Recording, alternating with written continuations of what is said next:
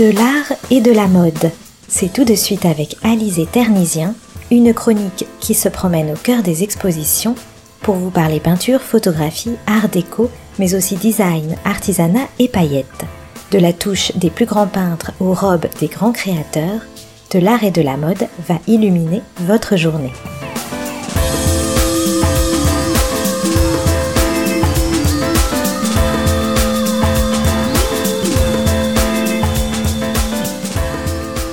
Bonjour chers auditeurs, quand l'art sous toutes ses formes et le modernisme se rencontrent, c'est ce que propose le Centre Pompidou à travers une rétrospective consacrée à l'UAM, l'Union des artistes modernes, l'un des courants les plus importants de l'histoire de l'art du siècle dernier.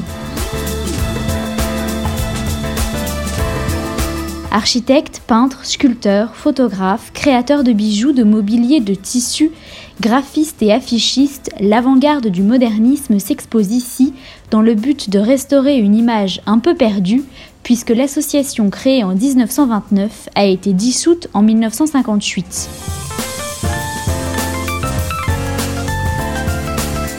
En 1925, l'Art déco triomphe à l'exposition internationale des arts décoratifs et industriels modernes. Ce mouvement artistique puise ses principales caractéristiques dans les vertus artisanales, la somptuosité des matériaux employés et la réinterprétation des différents styles décoratifs.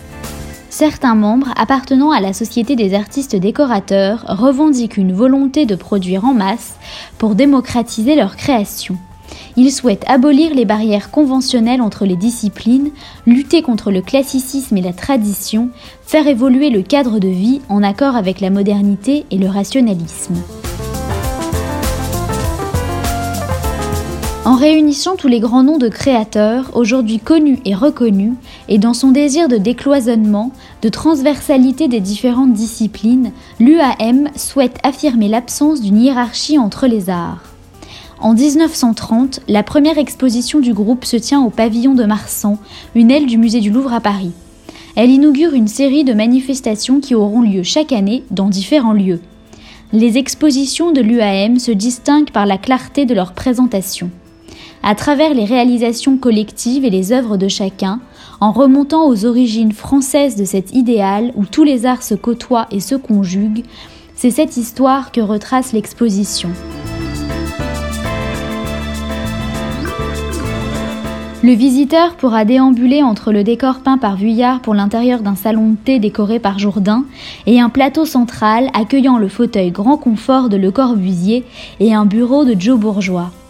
Puis, une vingtaine d'albums se consacrent à l'art décoratif moderne et sous vitrine, d'étonnantes reliures de Rose Adler complètent la variété de champs d'action du réseau. En face à face, une ribambelle de fauteuils et une vitrine de luminaires se confrontent.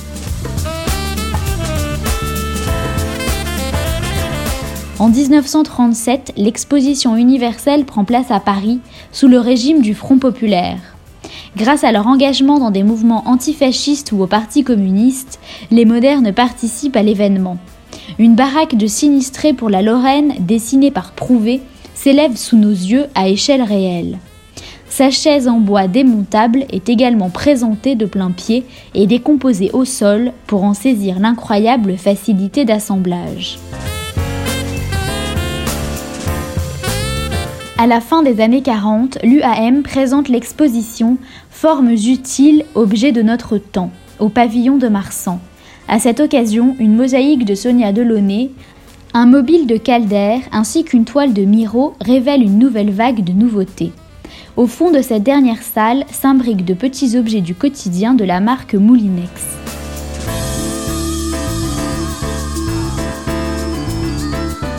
Si vous aussi vous voulez découvrir les meubles et projets d'architecture de ces artistes de renom, rendez-vous au Centre Pompidou jusqu'au 27 août 2018. Bonne écoute à tous sur Art District.